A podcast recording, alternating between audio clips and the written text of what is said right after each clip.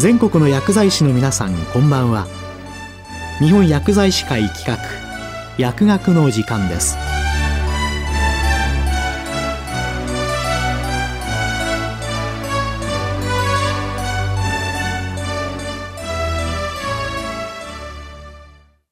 今日は地域薬学ケア専門薬剤師について。株式会社伊豆市薬局代表取締役伊豆市啓二さんにお話いただきます。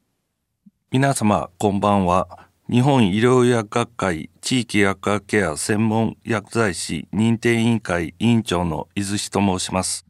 今回は日本医療薬学会の地域薬学ケア専門薬剤師についてお話ししたいと思います。2019年12月に医薬品医療機器等法の改正案が交付されましたが、その中で薬局の機能分類として、地域連携薬局と専門医療機関連携薬局が示されました。その専門医療機関連携薬局には、専門薬剤師の常駐が必要となることが明記されています。その対象となる専門薬剤師として、がん専門薬剤師が挙げられていますが、薬局薬剤師でがん専門薬剤師を含めて専門薬剤師を取得している人は全国的にもほとんどいないのが現状ではないでしょうか。そのため専門医療機関連携薬局の認定取得のためにがん専門薬剤師を目指す薬局薬剤師が多くなることは容易に予想することができましたが、すでに日本医療薬学会ではこのような状況になる前から薬局薬剤師を対象とした専門薬剤師制度について検討を始めており、2020年度から地域薬学ケア専門薬剤師と地域薬学ケア専門薬剤師、括弧がんの認定を開始しています。また、2021年6月には厚生労働省より、疾病の区分に関わる専門性の認定を行う団体等の公表として当学会が認定され地域薬学ケア専門薬剤師がんが専門薬剤師として公表されました。日本医療薬学会では薬局薬剤師を対象とした専門薬剤師制度について以前より議論を開始していました。薬局薬剤師は処方箋による調剤のみならず用指導医薬品一般用医薬品や衛生用品などの供給や地域における衛生管理、例えば学校薬剤師による学校の公衆衛生管理業務、そして地域生活者の健康相談への対応などを多彩に行っています。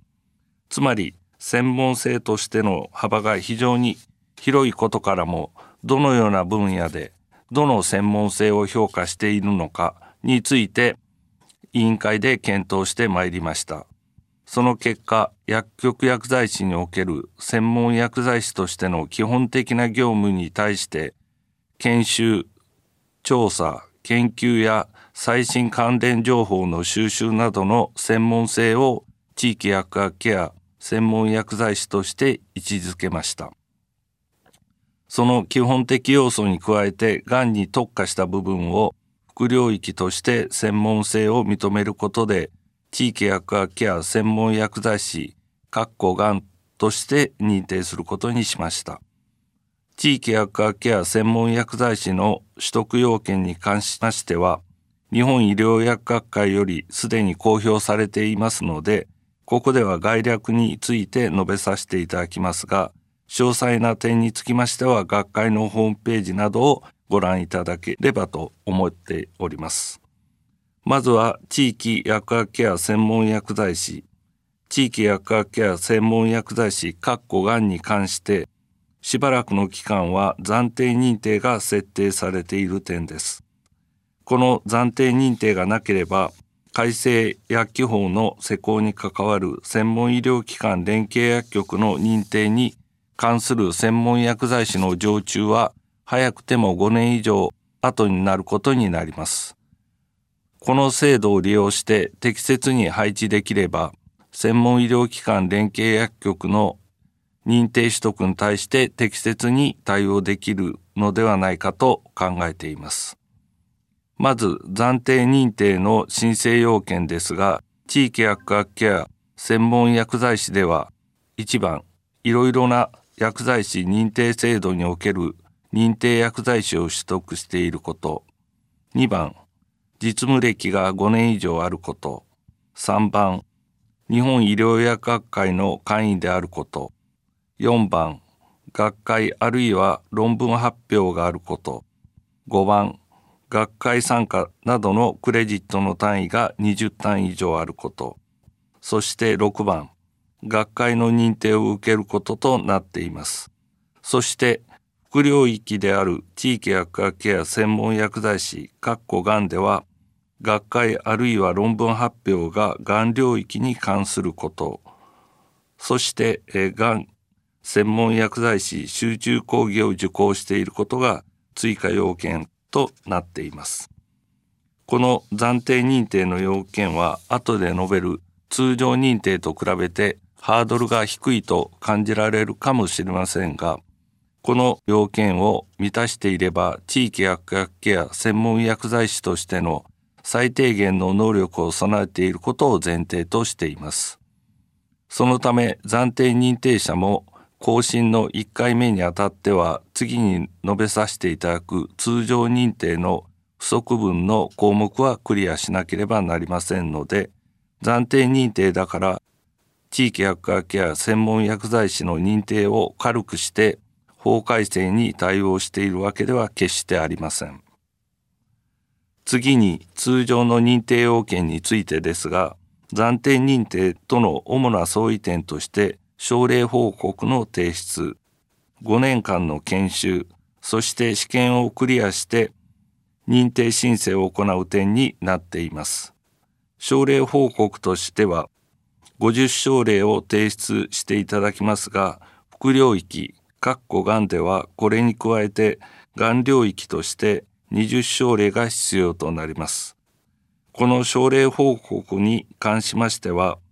調剤業務での患者に関わる症例報告、つまり疾患に対する薬物療法に関わる症例報告だけではなく、セルフメディケーションでの相談、またはそれに伴う医薬品の提供、地域での衛生管理や地域住民からの相談事例に関することなども含まれていますので、薬局業務を幅広く行っていれば決して無理ではないと考えています。そして研修についての概略も合わせて紹介しますが、地域薬学ケア専門薬剤師制度の議論の中で、薬局薬剤師の場合は薬局のみでの研修では不十分ではないかといったた意見がありました。処方箋に基づく調剤が主流である現状の中で、どのような過程で薬物療法が考えられているのか、そして実施されていくのか、などのプロセスを理解しておくことの必要性があると考えています。特に副領域、かっこがんでは、医療機関でどのようながん治療が行われているのか、治療方針はどうなのか、そして化学療法の実施に代表されるように、薬局では決して経験できないことを研修するためにも、病院と薬局の両方での研修実施を設定しています。そして研修施設の構成として基幹施設は病院連携施設としては薬局としています一般的には薬局は基幹施設ではないかと思われるかもしれませんが研修施設には指導薬剤師が必要となります地域薬学ケア専門薬剤師制度には指導薬剤師は当分の間は存在しないことと薬局自体に日本医療薬学会の専門薬剤師はまず在籍していませんので、当面は病院を基幹施設としています。その研修内容については、地域薬学ケア専門薬剤師制度コアカリキュラムやガイドラインを参照していただきたいのですが、基本的には毎日の研修を病院で行うことは想定していません。これは薬局薬剤師が病院で長期間の研修を受けることとなると、管理薬剤師であれば管理薬剤師を交代することなどの影響があります。基本としては日常業務として薬局での研修を行い、病院での研修はカンファレンス参加など月に4回以上の治療方針の決定の場を経験することとしています。副領域のがんでは月の4回以上の研修の中で2回以上はがんの臨床症例を含む研修を実施することとしています。日本医療薬学会地域薬学ケア専門薬剤師制度についての概略について述べましたが、決して専門薬剤師取得が目的であってはならないと考えています。専門薬剤師の取得はあくまで自己研修の過程の一つであり、専門薬剤師になって何をするのかが最も重要なことではないでしょうか。地域生活者にどのようなニーズがあり、何を提供できるのかを常に考えながら、積極的に取り組んでもらいたいと考えています。副領域、かっこがんであれば、病院で外来がん化学療法を受けている患者が、がん専門薬剤師のいる専門医療機関連携薬局を訪れて、抗がん剤を使い始めて下痢になったなど体調が優れないことを相談された時に病院で実施されているレジメンを確認することや処方箋に記載されている抗がん剤によって起こっている有害事象なのかどうかを判断し抗がん剤の有害事象ではないかと判断された時には医療機関の薬剤師や医師と連携を取りながら受診干渉を行うのか一般用医薬品などで様子を見るかなど複数の選択肢の中で薬学的な判断を適切に行いその対処によって有害事象が緩和あるいは回避され患者が安心してがん治療を継続することができれば薬剤師に相談したメリットが生まれますし継続的な服薬管理を実施することにもつながると考えています。また日常的な薬局の業務で経験するセルフメディケーション支援などでも同様ではないでしょうか。このように症例をまとめる症例報告をすることができれば、今まで以上に患者に対する責任感が生まれることにもつながるのではないかと期待しています。また、日々の努力の先に広がる光景を見ることで、今まで以上に薬局薬剤師の進化に期待していますので、薬局薬剤師の先生方には専門薬剤師にぜひチャレンジしていただきたいと思っています。今日は地域薬学ケア専門薬剤師について、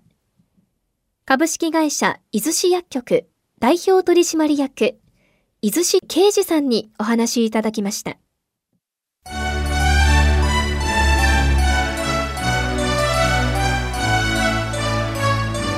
日本薬剤師会企画